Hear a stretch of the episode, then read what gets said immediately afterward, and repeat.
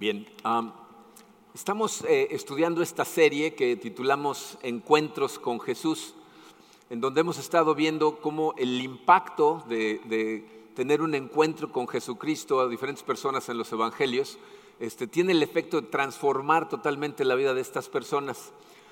Hasta ahorita hemos visto dos encuentros en donde pues de alguna manera tienen cosas en común Nicodemo y Natanael, eh, los dos son eh, judíos, eh, de hecho, los dos consideraban que tenían una relación correcta con Dios. Pero el día de hoy vamos a ver el caso de una persona que es muy, muy diferente. Es una escena muy famosa en la Biblia. Eh, si tú has estudiado los evangelios, seguramente has estudiado este pasaje.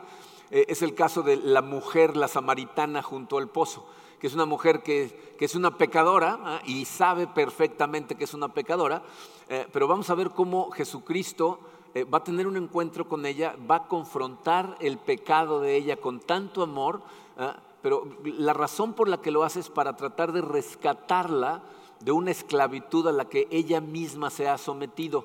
Entonces lo que logra Jesucristo con este encuentro es cambiar la perspectiva que ella tiene de quien Él es. Y vamos a ver cómo empieza viéndolo como un simple hombre, luego lo ve como un profeta, pero termina viéndolo como al Mesías y entonces eso la transforma. Vamos a ponernos en manos de Dios y vamos a estudiar este caso tan interesante. Padre Santo, te damos tantas gracias, Señor, por tu amor, como lo hacemos siempre. Eh, Padre, sé que estos mensajes en donde eh, tú nos confrontas con situaciones, confrontas a nuestro corazón, eh, corremos el riesgo de caer en la tentación de cerrar nuestra mente, cerrar nuestro corazón, tratar de salir corriendo incluso internamente para no confrontarnos a nosotros mismos o no dejarnos confrontar por ti, por tu palabra. Te pido, Señor, que eh, en esta tarde eh, tú nos ayudes a evitar esa tentación, que nos ayudes a confiar en ti, en abrir nuestros corazones, eh, abrir los ojos para que podamos verte como realmente eres. Ayúdanos a eso.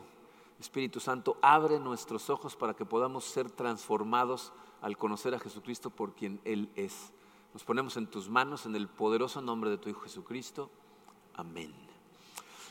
Bien, miren, este pasaje se encuentra en el capítulo 4 del Evangelio de Juan. Eh, el, encuentro eh, va a través de casi todo el capítulo, entonces no, no, voy a leer todo el capítulo. Les voy a contar la versión Marco Monroy del capítulo 4 del Evangelio de Juan y luego vamos a estudiar los versículos pertinentes y los vamos a ver como fueron escritos para que vean que no estoy inventando nada y que ahí está en la Biblia. ¿okay? Pero les voy a decir de qué se trata este capítulo. Eh, empieza el capítulo diciéndonos que Jesucristo se entera de que los fariseos son conscientes del trabajo que está haciendo, es decir, Jesucristo empieza a tener muchos más discípulos que incluso Juan el Bautista que era el que era el medio el enemigo eh, eh, antes de Jesucristo, pues ahora Jesús tiene mucho más discípulos. Entonces, cuando, cuando Jesucristo se entera que los fariseos se están poniendo nerviositos y no quiere acelerar cosas antes de tiempo, decide irse de, de, donde está en Judea, en Jerusalén, hacia Galilea, que está al norte. ¿okay? Y nos dice la Biblia que como tenía que pasar por Samaria, entonces llegó a un pueblito que se llama Sicar, pero de hecho llega al pozo de Jacob, que está como a dos kilómetros de Sicar. Y entonces ahí está eh, Jesucristo, se sienta agotado del camino, sus discípulos se van al pueblo por comida y dice la Biblia que mientras está él ahí sentado, sale una mujer samaritana a sacar agua del pozo. Y Jesucristo le dice, dame un poco de agua de beber. Y, la samaritana se sorprende, le dice, ¿cómo se te ocurre pedirme agua a mí, no? si soy samaritana y tú eres judío? Y Jesucristo le dice, si tú supieras el regalo que tiene Dios para ti, y supieras con quién estás hablando, tú me pedirías agua y yo te daría agua de vida. Y la samaritana medio se botanea de él y dice, pues si ni traes cubeta, ¿cómo vas a sacar agua del pozo si no traes ni con qué sacar agua? ¿De dónde vas a sacar esa agua de vida? Y Jesucristo, como es su, su costumbre, le contesta con otra cosa. No, le dice, todo el que beba agua de este pozo volverá a tener sed, pero el que beba del agua que yo le voy a dar, entonces nunca más va a tener sed porque esa agua se va a convertir en un manantial que le va a dar vida, vida eterna. Y entonces ella le dice, dame de esa agua, quiero de esa agua para no volver a tener sed y no tener que regresar a este pozo. Y él le dice, ve a buscar a tu esposo. Y ella, avergonzada, dice, no tengo esposo. Y él le dice, bueno, dijiste la verdad, has tenido cinco esposos y con el que estás ahorita ni siquiera es tu esposo, estás viviendo con un individuo. Y entonces ella le dice, ah, ya veo que eres un profeta. A ver, nuestros antepasados dicen que hay que adorar en este monte, pero ustedes los judíos dicen que es en Jerusalén. ¿no? Y Jesucristo le dice, pues ni en Jerusalén ni en este monte. Va a llegar el momento en donde el Padre quiere que lo adoremos en espíritu y en verdad. Entonces eh, eh, ella le dice, bueno, cuando venga el Mesías seguro nos va a explicar todas estas cosas. ¿no? Y Jesucristo se revela y le dice, ese soy yo con el que estás hablando. Y entonces la mujer tira la cubeta y sale corriendo al pueblo y empieza a decirle a toda la gente, miren a este hombre que me está diciendo todo lo que ha hecho, a lo mejor es el Cristo. Y muchos salen del pueblo y se convierten porque lo invitan a quedarse algunos días. Ese es el capítulo hasta el versículo 42. Miren, hay tantas cosas que podríamos aprender de ese capítulo pero nos vamos a enfocar en algunas que son relevantes al cambio de esta mujer. Fíjense, primero que nada tenemos que ver dos cosas que son culturalmente raras para nosotros, pero necesitamos entenderlas para entender qué es lo que va a pasar. En el versículo 4 y versículo 5 dice, como tenía que pasar por Samaria, llegó a un pueblo samaritano llamado Sicar. Fíjense, según Juan, Jesús tenía que pasar por Samaria. Y si bien es cierto que podía pasar por Samaria, no tenía que pasar por Samaria. Fíjense, les voy a enseñar un mapa de la zona, de la época. Eh, en la parte de hasta abajo, en, rojo, ven que dice Judea, ahí está Jerusalén, ¿ok? Hasta arriba ven a Galilea y en medio entre los dos está Samaria. Allá al ladito de Samaria dice Sicar, que es el pueblito al que se refiere. Eh, los judíos odiaban a los samaritanos. Entonces, normalmente tú podías haberte ido hacia la Galilea tomando el camino directo hacia el norte, pasando por Samaria. Pero los judíos jamás tomaban ese camino. Se iban hacia adentro, primero hacia Jericó, pasaban por Perea y luego subían ahí por el ladito. O se iban por la costa, se iban hacia Jope y luego subían por toda la costa, pero no pasaban por Samaria. ¿Por qué? Porque los judíos despreciaban totalmente a, los samaritanos. Y les voy a explicar por qué. Esta es una cosa que sucedió eh, eh, después del exilio cuando, Babilonia llega y se lleva a, la mayor parte de los judíos a Babilonia, deja un cierto número de judíos en Jerusalén pero muchos de esos judíos lo que hacen es mezclarse con los cananeos que viven un poquito más al norte y entonces crean como una religión híbrida, una cultura híbrida entre judíos y cananeos y cuando regresan los judíos del exilio los desprecian y los ven como traidores porque adoran a Dios pero no en Jerusalén y aparte adoran a otros dioses cananeos. Entonces no tienen nada que ver unos con los otros, ¿ok? Pero, pero aquí lo interesante, fíjense, es que eh, eh, el, verbo que utiliza Juan para decir Jesús tenía que ir a, Samaria, eh, es, una palabra que normalmente no utilizaban para decir tenía que, porque es un imperativo moral. O sea, de lo que está hablando es de la voluntad de Dios. Está diciendo tenía que ir porque es lo que tenía que hacer, porque esa era la voluntad de Dios. Entonces, dice, esto nos da una primera lección que tiene en su programa. Dice, Jesús arregla una cita divina con cada uno de nosotros. O sea, Él tiene que pasar por Samaria porque tiene una cita que fue arreglada en la agenda de Jesucristo por Dios desde antes del principio de los tiempos. Entonces, eso es lo primero que tenemos que entender. Por eso pasa por ahí. En segunda, vamos a platicar un poquito de esta mujer. Eh, la Biblia nos dice que Jesucristo está sentado en el pozo a mediodía cuando la samaritana va a sacar agua. Esa hora no es la hora común para ir a sacar agua del pozo en ese tipo de culturas. Karina, Katrina y yo vivimos esa experiencia cuando fuimos a, a, Burundi, fuimos de misión a África. Es una cultura en donde todavía las mujeres tienen que caminar kilómetros todos los días para ir por agua, regresar a su casa y empezar a hacer sus tareas de su casa. Pero ¿a qué hora van por agua? Pues van súper temprano, porque si van a mediodía hace un calorón, y yo no sé si ustedes alguna vez han tratado de cargar 10, 20 litros de agua en la cabeza, pero nosotros un día que estábamos ahí parados en, Burundi, pasaron dos mujeres caminando con sus cubetas de agua, sus tambos de agua, y Mark Shook, nuestro pastor que está así de fuerte, le dijo, a ver, déjame intentarlo, y casi se cae, ¿no? O sea, es una tarea pesada, de por sí pesada en la mañana, si vas a mediodía hace un calorón total. Entonces, ella, fíjense, está tratando de evitar el contacto social con otras mujeres. Ir por agua es una actividad comunal. Ves a las mujeres que van por agua y van platicando de su vida. Pero esta mujer va en la peor parte del día. ¿Por qué? Jesucristo este, se lo revela a ella en los versículos 17 y 18. Cuando ella le dice, no tengo esposo, fíjense lo que Jesús le contesta. Le dice, bien has dicho que no tienes esposo. Es cierto que has tenido cinco y el que ahora tienes no es tu esposo. Entonces esta mujer ha tenido cinco esposos y ahora vive con un individuo que no es su esposo. No sabemos qué pasó. No sabemos si los cinco esposos se murieron, si ella era una mujer muy promiscua, pero fíjense, en la cultura en la que están metidos, una mujer que es viuda o divorciada tiene tres opciones. Una, regresarse a la casa de sus padres si es que la aceptan o si pueden mantenerla. Dos, vivir de la limosna. O tres, intercambiar relaciones sexuales por casa, que es lo que esta mujer está haciendo. En nuestra cultura estas cosas ni nos sorprenden, no levantamos ni una ceja, pero en la suya estas cosas le pueden costar la vida. Entonces no sabemos qué pasó, pero te voy a decir lo que sí sabemos. Sabemos que está marcada por la vergüenza.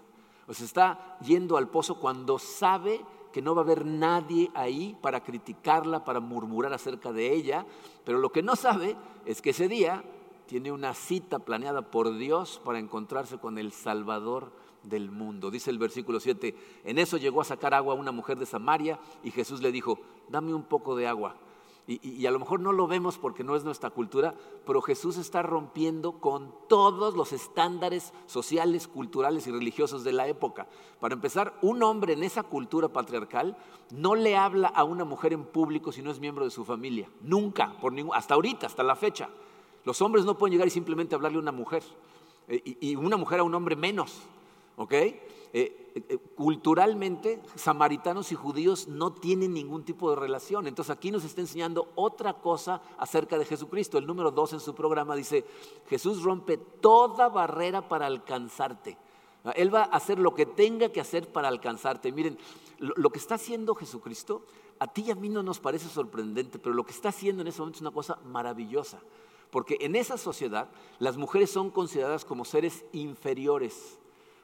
Algunas de las oraciones que tenían los griegos decían gracias a Dios que, no soy hombre, que no soy perro y que no soy mujer, pero en último lugar, o sea, las consideraban lo más bajo. Y aquí lo que está haciendo Jesucristo es, le está hablando como a un igual, le, está hablando como, como Dios ve al hombre y a la mujer como iguales. Pero hasta ese momento, fíjate, ahí todo lo que ella puede ver en Jesucristo es un hombre. Eso es todo lo que ve.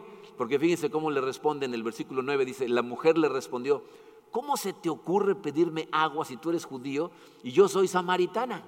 ¿No? O sea, todo lo que ve es un hombre que le está hablando a una mujer, que él es judío y es samaritana, él es hombre y es mujer, ¿no? Y entonces como que quiere detener el asunto. Pero piensen, fíjense, hasta este momento, esta mujer ha vivido una vida totalmente deprimente. O sea, ha sido marginalizada por su sociedad, criticada seguramente por todas las mujeres del pueblo y por los hombres, discriminada simplemente por ser mujer. Yo estoy seguro que esa no es la vida que ella soñó que iba a tener cuando era niña, cuando soñaba un día con casarse, cuando soñaba con tener una familia. ¿no? Y ahora día tras día tiene una rutina de vivir escondidas y eso es precisamente lo que Jesús quiere liberarla. Pero para hacer eso va a tener que hacer algo que a la mayor parte de nosotros no nos gusta, incluso a algunos hasta les parece que es una crueldad, pero no lo es. Y yo, mira, necesito que veas por qué lo que Jesucristo va a hacer tiene sentido, porque eso es por lo que oré al principio de este mensaje. Porque esa mujer, al igual que muchos de nosotros, tenemos serios obstáculos que no nos permiten ver a Jesucristo como realmente es. Entonces necesitamos entender lo que pasa en la interacción de esta conversación. Jesús le pide agua, ella eh, eh, le cuestiona que le hable y esto es lo que le dice Jesús, versículo 10 le dice, si supieras lo que Dios puede dar, las palabras literales son, si supieras el regalo de Dios, lo que Dios tiene para ti, dice, y conocieras al que te está pidiendo agua, contestó Jesús, tú le habrías pedido a él y él te habría dado agua de vida. ¿no? Si entendieras los dones que tiene Dios preparados para ti, me vieras por quien soy, me estarías pidiendo. ¿no? Y ahí es cuando ella medio se burla, ¿no? le dice, si no traes ni cubeta, ¿no? y el pozo está tan profundo, ¿de dónde va a sacar agua de vida? Y fíjense lo que dice Jesús, versículo 13. Todo el que beba de esta agua volverá a tener sed. Miren, aquí Jesús está haciendo una cosa muy interesante. Yo no sé si en algún momento de tu vida, en alguna situación, eh, te has encontrado eh, eh, en una experiencia en donde te estás muriendo de sed y no hay forma de tomar agua. No sé si les ha pasado. A mí una vez hace muchos años iba con un amigo en la carretera y íbamos lo más despacio posible, manteniendo la velocidad a, la misma velocidad posible, porque casi no teníamos gasolina y pum, se nos acaba la gasolina. Nos quedamos como a 30 kilómetros de una ciudad y era precisamente como mediodía. Entonces el, camino estaba superado, no, no pasaban otros vehículos, entonces dijimos, pues vamos a tener que caminar. Y empezamos a caminar y por ahí de los 15 kilómetros yo no podía creer la sed, ¿no? la, garganta seca, la boca seca, deshidratada. O sea, yo pensé que nos íbamos a morir caminando en ese camino. ¿no? Es una de las peores sensaciones, más exasperantes, el tener sed y no tener agua que tomar. Pero el otro lado de la moneda es una de las sensaciones más incomparables es cuando llegas a la primera gasolina y compras un galón de agua y, y sacias tu sed, ¿no? Entonces, fíjense, lo que está haciendo Jesucristo aquí es, está comparando la necesidad más profunda espiritual del ser humano a la necesidad física de beber agua, que sin ella estás perdido. No estamos totalmente perdidos. Jesús está haciendo referencia aquí a ese vacío del que tanto hablamos. ¿no? Está diciendo, porque no me conoces, porque no tienes relación conmigo, porque no me ves por quien yo soy, algo te falta. Tienes esa sed sin la cual estás perdida. ¿No? Pero luego le dice estas palabras en el versículo 14, pero el que beba del agua que yo le daré, no volverá a tener sed jamás, sino que dentro de él esa agua se convertirá en un manantial del que brotará vida eterna. Entonces, dice aquí Jesús está revelándonos que la satisfacción profunda que tu alma necesita tiene que venir de dentro cuando tienes al Espíritu Santo en ti, cuando tienes a Cristo en tu corazón, eso va a crear un manantial que da vida eterna, pero tiene que venir de dentro. La satisfacción más profunda de tu alma no puede depender de cosas que suceden fuera de ti. Tiene que venir de dentro. Y miren, esto es interesante porque hagan este experimento. El día de hoy, pregúntenle a gente que no haya venido con ustedes a este mensaje, ¿qué los hace felices? O piensa tú en este momento, ¿qué me hace feliz? Y te aseguro que las primeras respuestas que te van a venir a la cabeza son cosas externas, son cosas que pasan fuera de ti. Entonces hay personas que piensan que van a ser felices a lo mejor si tienen éxito profesional, ¿no? Piensan, no, si llegara a gerente o, a director o, si tuviera mi propio negocio ya no tuviera que ser empleado de nadie, ¿no? Lo ven profesionalmente, ah, muchas personas lo ven deportivamente, ¿no? Si, mi equipo ganara el campeonato, si, pudiera ganar una medalla de oro en las Olimpiadas, ¿no? Si, mi equipo ganara el Super Bowl, no, sé, ¿no? piensan que si tienen ese éxito deportivo entonces van a estar satisfechos. Otros lo ven desde el punto de vista eh, eh, material, ¿no?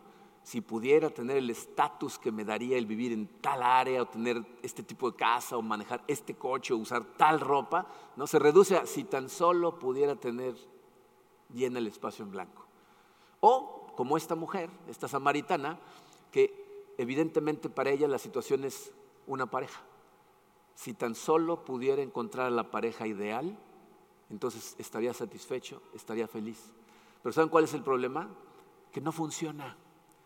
Porque como Jesucristo acaba de decir, no puede venir de algo externo, tiene que ser de adentro. Entonces lo que le está pasando a esta mujer es que ella ha estado buscando en una pareja la satisfacción interna y como no funciona, entonces ha estado de pareja, en pareja, en pareja, en pareja y evidentemente bajando su estándar, incluso a lo mejor permitiendo que la maltraten, que la humillen. Este último individuo ni siquiera está dispuesto a darle su nombre, pero ella ahí está con él. Y como no funciona, invariablemente el vacío regresa. Y lo que Jesús le está diciendo es, nada externo va a poder satisfacer esa sed que tú tienes. Y esta es la tercera lección que aprendemos. El número tres dice, Jesús siempre ha sido el único que puede satisfacer tu sed espiritual, siempre. O sea, nosotros nos engañamos durante mucho tiempo, pero Él siempre ha sido la solución a esa necesidad, lo veas o no lo veas. Ahora, fíjense, esta samaritana sabe de lo que Jesús está hablando. O sea, ella sabe que tiene esta sed porque fíjense, su respuesta es clamar a Él. En el versículo 15 le dice, Señor, dame de esa agua para que no vuelva a tener sed. No, que Él está diciendo, ya me cansé de esta vida. Ya no, ya, no, ya no quiero venir al pozo a mediodía, ya no quiero vivir sola. Por favor, dame de esa agua. Sin embargo, dice Jesucristo sabe que hay algo que se interpone que no le va a permitir a esa mujer escuchar lo que Él le tiene que decir ni ver quién es Él perdón, Él realmente. Eh, y esto es lo que sucede, miren, eh, muchas personas no son capaces de reconocer su sed espiritual por lo que realmente es. Ah, muchas personas, fíjate, si, tú piensas que existe cualquier posibilidad de alcanzar la satisfacción interna real por ti mismo, entonces vas a interpretar el vacío interno como una motivación en lugar de como sed espiritual. O sea, muchas personas piensan que la razón por la que siguen sintiéndose insatisfechos es simple y sencillamente porque no han podido alcanzar objetivos más grandes.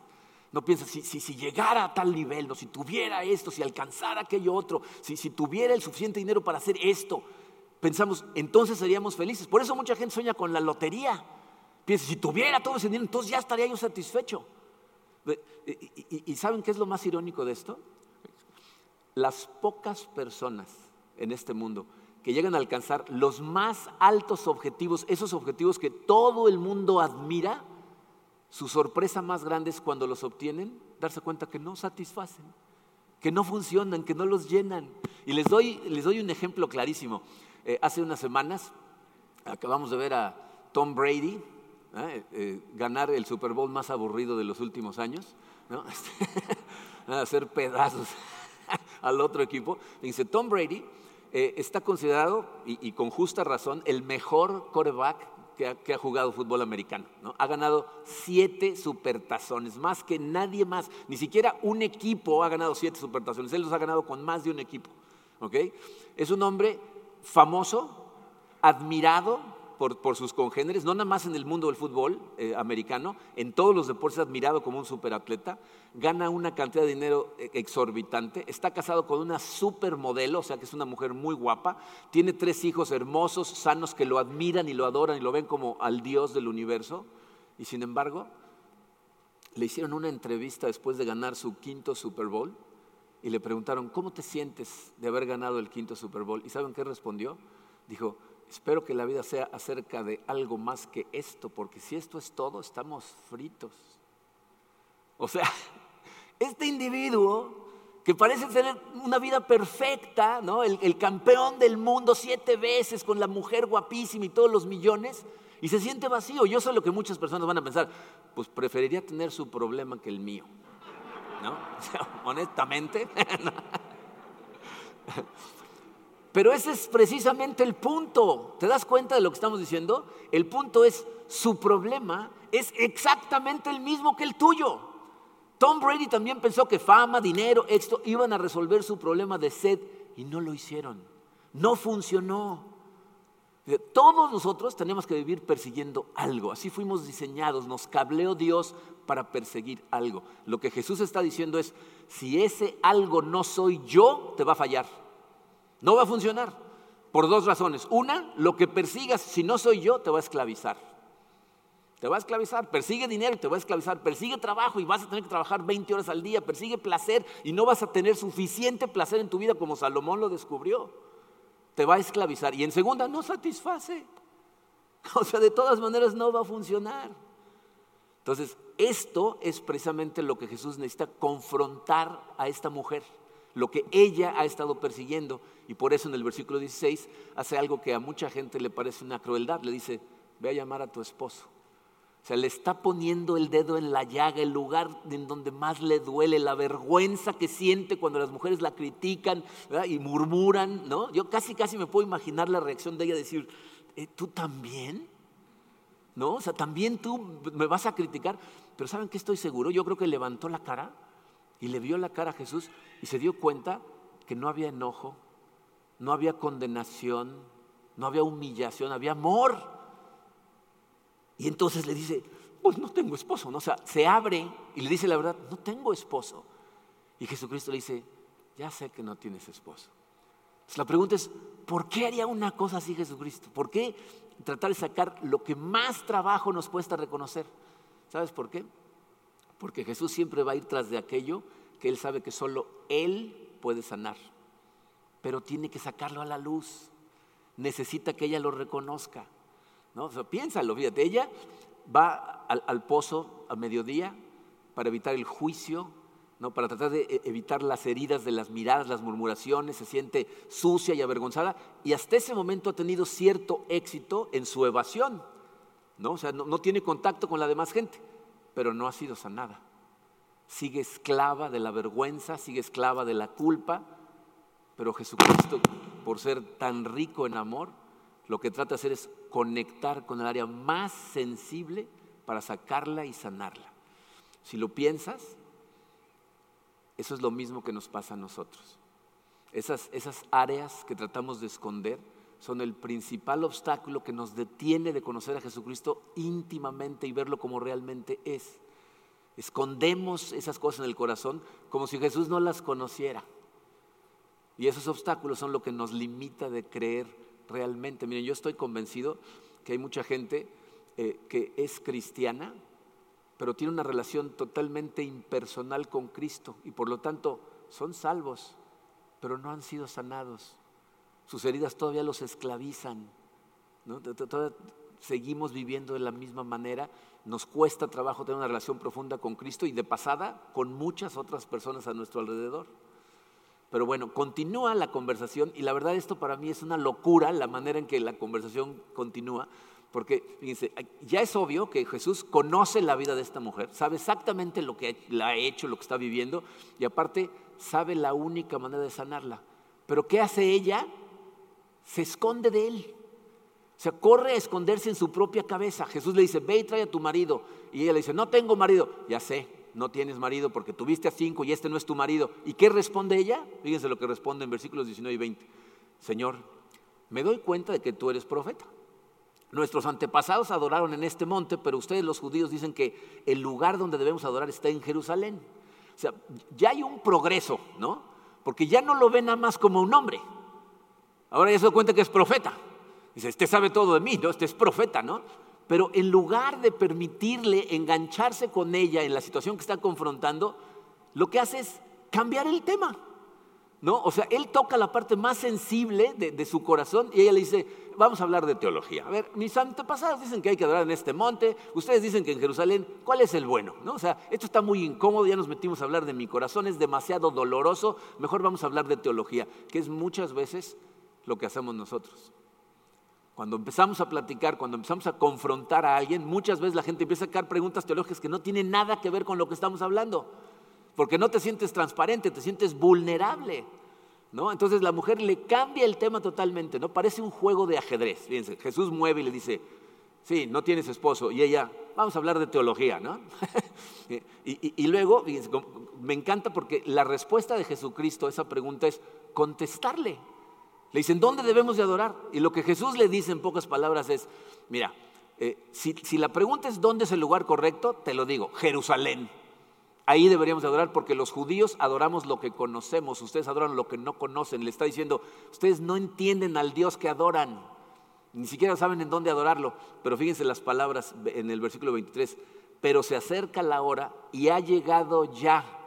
O sea, ya es el momento, dice, en que los verdaderos adoradores rendirán culto al Padre en espíritu y en verdad. Lo que le está diciendo es, ni en ninguno de los dos lados. La adoración tiene que ser en espíritu al Padre sin importar en dónde estés. La confusión que tenían judíos y samaritanos era que la adoración era geográfica. Tenías que ir a un lugar en particular para adorar a Dios. Dicen, no, no, no, ya llegó el momento en que tienen que darse cuenta que esto es en espíritu, es en verdad. Pero eh, en lugar de conectar, ella mueve otra pieza. O sea, sigue jugando ajedrez y le dice en el versículo 25, sé que viene el Mesías, cuando Él venga nos explicará todas las cosas, ¿no? O sea, otro movimiento. Y entonces Jesús, ya dispuesto a terminar el juego, jaque mate, ¿no?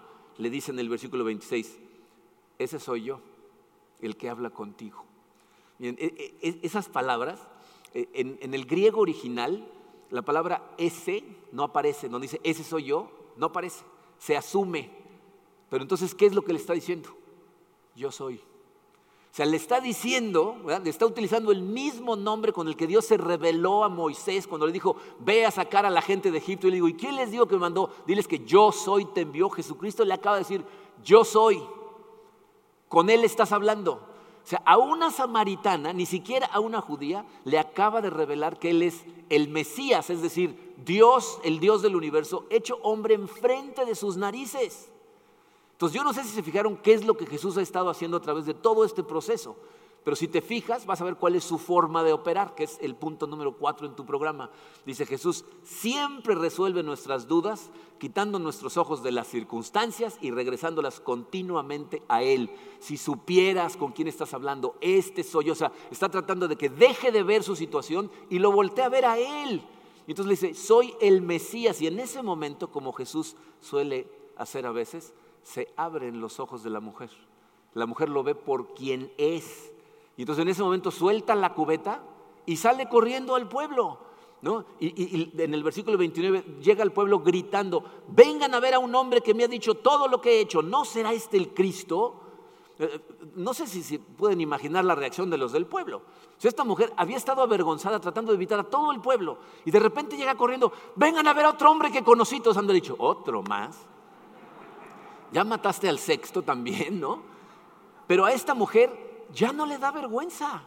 O sea, ya no le da miedo, ya no le da vergüenza por la gracia y la misericordia de Dios que le abrió los ojos, está llena de valor. y lo más milagroso es que la gente la escucha. La Biblia dice que muchos creyeron, que la gente sale a ver quién es Jesús. De hecho, le piden que se quede con ellos varios días. Y fíjense cómo termina el pasaje en el versículo 42. Dice, ya no creemos solo por lo que tú dijiste, le decían a la mujer. Ahora lo hemos oído nosotros mismos y sabemos que verdaderamente este es el Salvador del mundo. Hay una transformación total en la percepción de ella misma, en la percepción de su vida, en esta mujer cuando deja de ver a Jesucristo como hombre deja de verlo como un simple profeta y lo ve como lo que es su Salvador, el Salvador del mundo. Ahora, miren, hay un riesgo muy alto que corremos cuando estudiamos pasajes como este, como lo acabamos de estudiar. Estuve incluso considerando la posibilidad de no ponerles espacios en blanco en el programa y simplemente que escucharan la historia. Les voy a decir por qué. Porque la manera más común en la que nosotros los cristianos leemos este pasaje es de manera impersonal.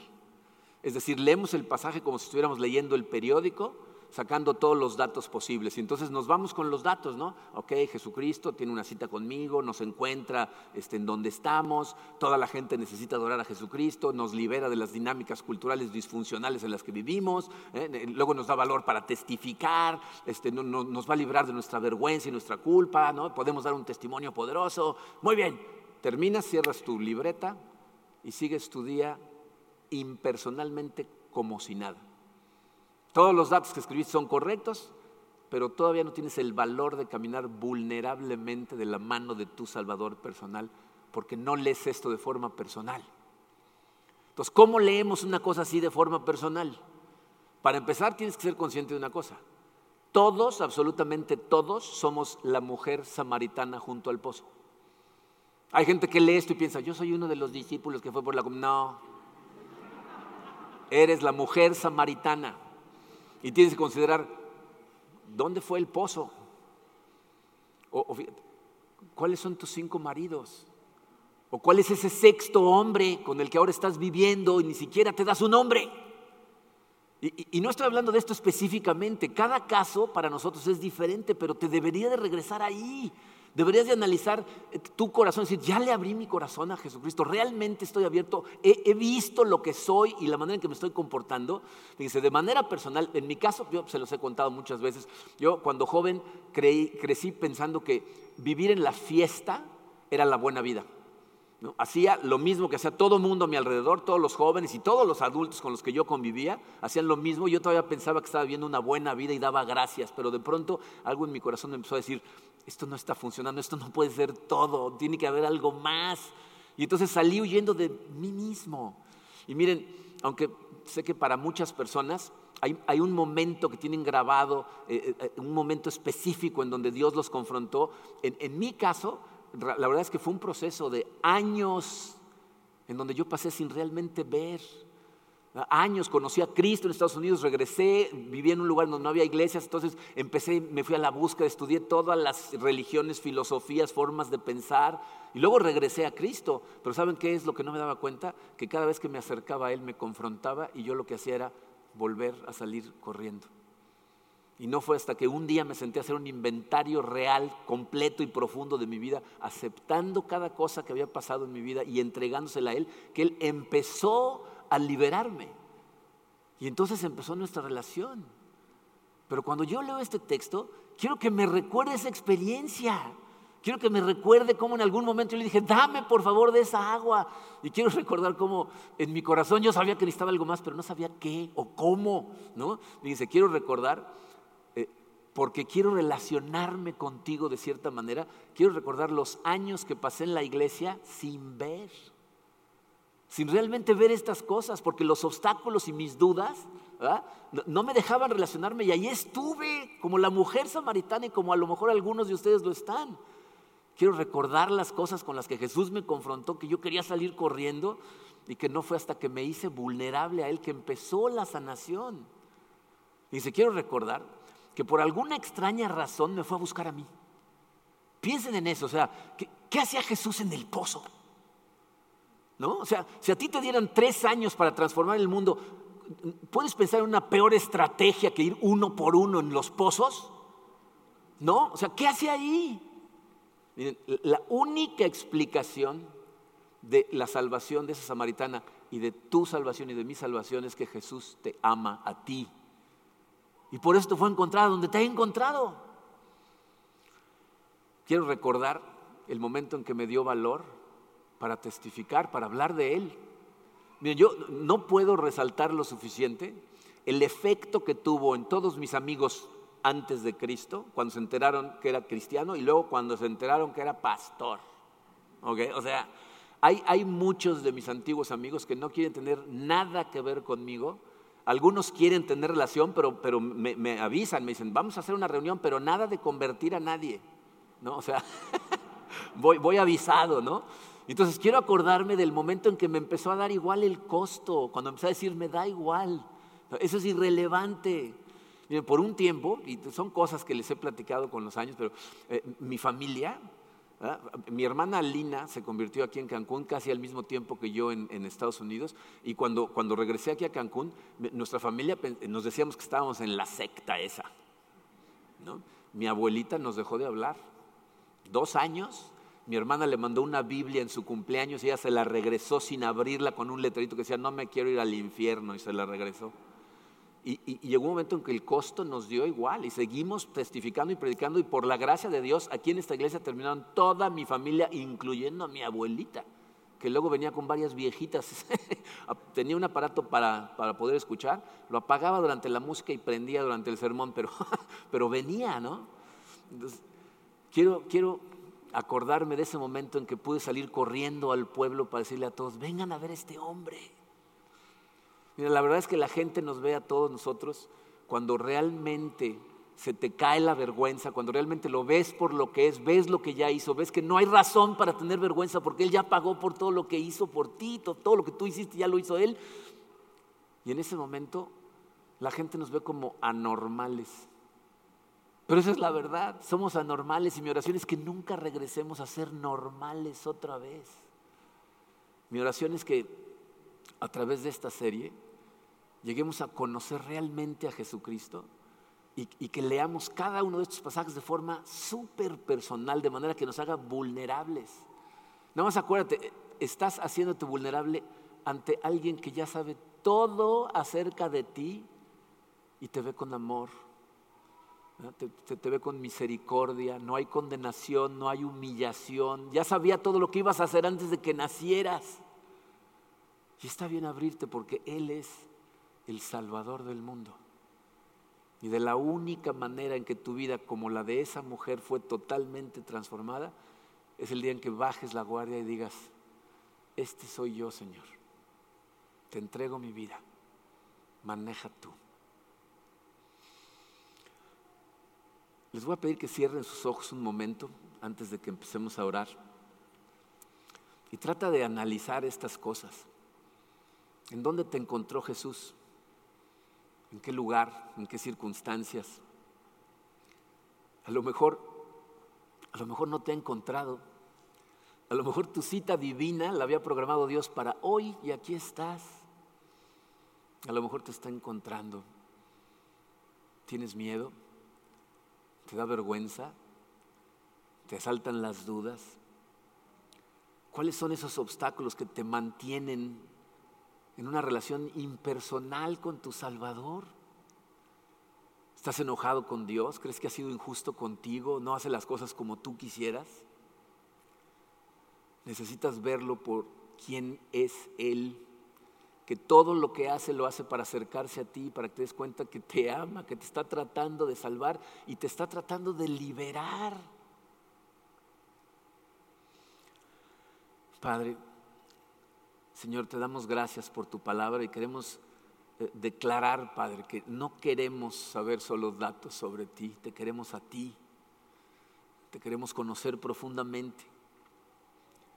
Queremos darte gracias, Señor, por haber venido a este mundo a ofrecernos precisamente eso, agua de vida, ese manantial que brota eternamente dentro de nosotros y que satisface nuestra sed más profunda verdaderamente. Te pido, Señor, a cada uno de los que estamos escuchando estas palabras, que nos ayudes a conocerte cada vez mejor, que tengamos la humildad todos de abrir nuestro corazón a ti. Y te pedimos que mientras nos permites contemplar tu gloria y tu perfección, nuestro corazón sea transformado radicalmente, Señor, para vivir de hoy en adelante, para tu gloria, para nuestro gozo, disfrutando desde este momento y para siempre agua de vida que solo tú nos puedes dar. En el nombre hermoso y poderoso de tu Hijo Jesucristo. Amén.